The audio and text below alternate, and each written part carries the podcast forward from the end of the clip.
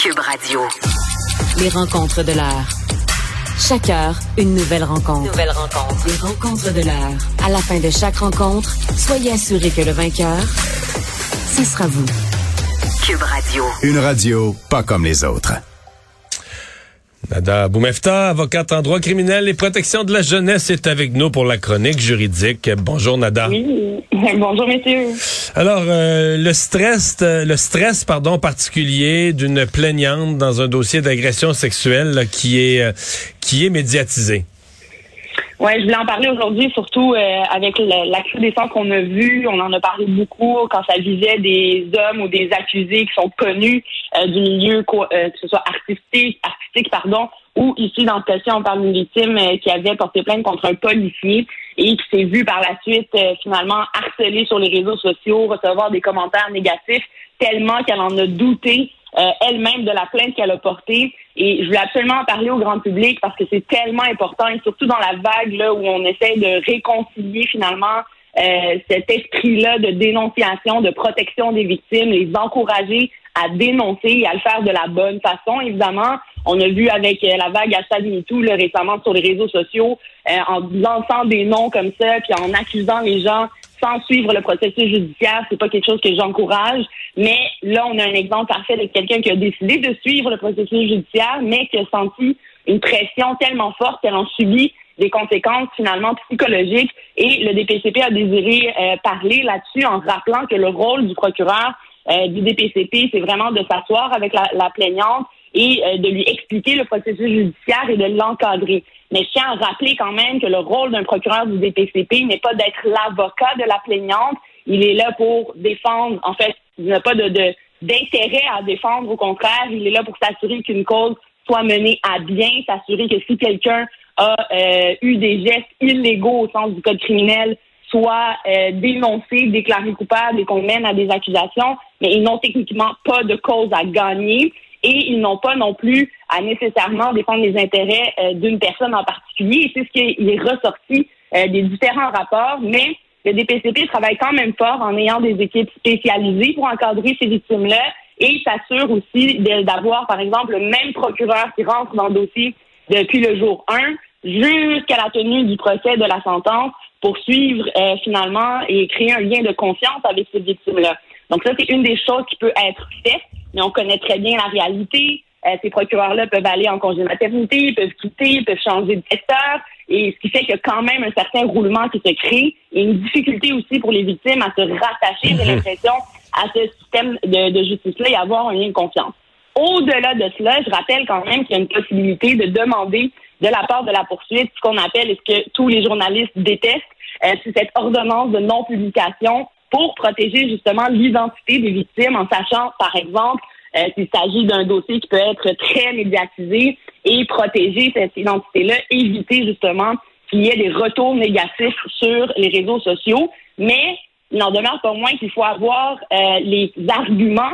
On peut pas juste arriver et demander à, un juge d'ordonner euh, que ce soit mis finalement sous confidentialité ou décider que ce soit un procès, par exemple, qui se tienne sous huis clos parce que l'intérêt du public à être au courant des affaires judiciaires est quand même quelque chose que le tribunal doit tenir en compte et tenir en compte dans la balance avant de décider d'une telle ordonnance. Quand on parle de l'importance des médias, de l'importance de parler de sujets juridiques, ben c'est important que la société puisse savoir qu'est-ce qui se passe, euh, quelles sont les, les, tangentes que la Cour va prendre et quels sont, par exemple, les fléaux qu'on tente d'éradiquer dans la société, vers où on s'enligne nos tribunaux sans nécessairement avoir besoin d'être euh, soi-même un justiciable qui, qui fait face à cette justice-là. Donc, il en est aussi de l'intérêt du public d'en hmm. parler dans les journaux et d'en parler publiquement. Nada, on savait que les dossiers de vaccination, il y en a plusieurs qui allaient se trouver devant les tribunaux. Et là, un groupe de parents s'adresse aux tribunaux au nom de leurs enfants euh, non vaccinés. on parle des, des, enfants de plus de 13 ans pour leur permettre d'activité, euh, de, de participer à des activités sportives qui leur sont interdites en ce moment. Oui, alors euh, on l'a vu venir, on savait que ça allait venir. Euh, ça crée euh, évidemment un clan.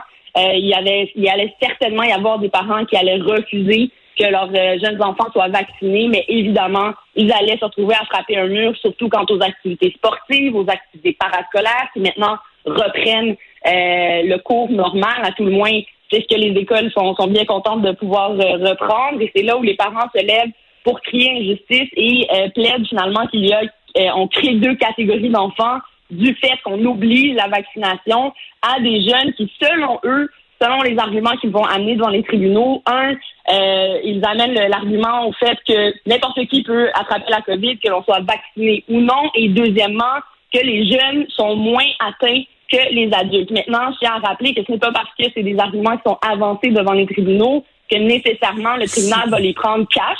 Il va falloir y avoir un expert qui va venir témoigner à cet effet-là pour appuyer ces arguments-là. Et j'ai bien hâte d'entendre quel expert va venir témoigner à cet effet-là, surtout de ce qu'on entend beaucoup et de la, de la, plupart des gens qui sont hospitalisés, c'est malheureusement des gens qui ne sont pas vaccinés. Et on le voit, le vaccin est quand même la façon euh, la plus utilisée pour se protéger.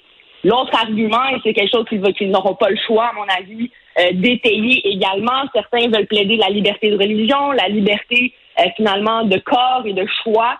Euh, qu'on a vu dans plusieurs causes, euh, comme par exemple des gens qui refusaient les transfusions sanguines pour des raisons religieuses, ou des gens qui refusaient des traitements euh, précis pour leurs enfants, justement, basés sur des croyances. Rappelons encore une fois qu'ils devront démontrer que ces croyances sont profondes, réelles, et non pas seulement basées sur le fait que leurs enfants n'ont pas accès à certaines activités. Donc, on verra la suite des choses. Et ils ont décidé de faire ça tous unis, là, plusieurs parents ensemble, en, en un seul regroupement on verra ce que ça va donner. Est-ce que ça va donner lieu à l'ouverture, par exemple, de certains dossiers en DPJ? Est-ce que la DPJ va s'en mêler? On verra euh, qu'est-ce que ça va donner dans tout ça. Mais ils ont le droit d'utiliser la voie judiciaire et je pense que c'est la meilleure façon de le faire pour être entendus. Ils devront être bien ferrés euh, d'experts. Encore une fois, en contrepartie, le tribunal devra, devra pardon, euh, juger si ce décret-là est à ce point discriminatoire face à ces enfants-là. Euh, du fait d'imposer la vaccination à, un très jeune âge comme ça. Et euh, on verra si en parallèle, ben, l'intérêt, encore une fois, du public et de la sécurité du public dans les circonstances qu'on connaît euh, seront sous-pesés dans cette décision-là. Donc, vraiment, affaire à suivre. Nada, c'est pas parce qu'un voleur peut pas se rendre au bout de son projet ou qu'il se fait maîtriser en cours d'opération euh, qu'il n'est pas considéré comme un voleur. non, pas du tout. Puis une affaire euh, quand même que j'ai trouvé très intéressante. Euh, moi-même étant karaté 4 deuxième dan. Oh, tu nous avais jamais dit ça. Ouais, oh. ah, ben là je vous le dis. Attention.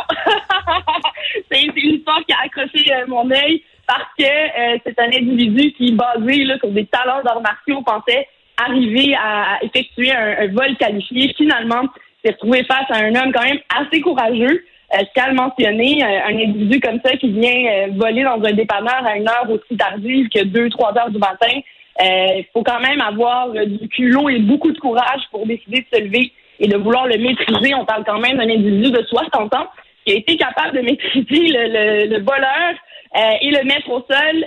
En fait, il a même tenté de fuir une première fois, le re-maîtriser et a attendu l'arrivée des policiers euh, pour le dénoncer. Et ce n'est pas parce que le vol effectivement n'a pas euh, eu de conclusion à son avantage au voleur que nécessairement le tribunal a jugé là, que ça valait ou ça penchait vers une sentence plus euh, disons lousse, plus faible. Plus clémente, ouais. plus clémente, merci. il aura plutôt là, une sentence de cinq mois de détention et au contraire, hein, ils vont probablement, et c'est ce que probablement la couronne a plaidé, du fait qu'il a tenté de fuir, du fait qu'il a menacé à plusieurs reprises de commis, qu'il était clair pour lui qu'il venait euh, voler. Faut pas oublier, hein, quand on se retrouve dans des dépanneurs ou des places comme ça, il y a aussi la présence de caméras vidéo qui peuvent aider. Et là, euh, dans ce cas-ci, le, témoignage de l'individu qui a quand même été encore une fois courageux, sans savoir s'il était armé ou non. Là, l'autre aurait pu avoir un couteau ou quelque chose euh, pour l'attaquer. Il aurait pu là, euh, clairement en être blessé ou perdre la vie, mais a décidé de foncer. Et même les policiers, je pense à leur arrivée, ils étaient quand même surpris de voir que l'individu était vraiment bien gardé. Il ne pouvait pas, n'avait aucune issue pour sortir. Alors, euh, malgré le fait que ça a fait flop, il se retrouve quand même face à une, euh, une, peine de détention quand même sérieuse pour envoyer un message clair. Et malgré le fait, hein, je tiens à le mentionner, il n'a pas d'antécédent judiciaire, euh, cet individu-là. ça n'a pas penché en, en, sa faveur. Ça devient un double flop. Hey, merci, Nada. Oui. Bonne journée. À demain. Au revoir.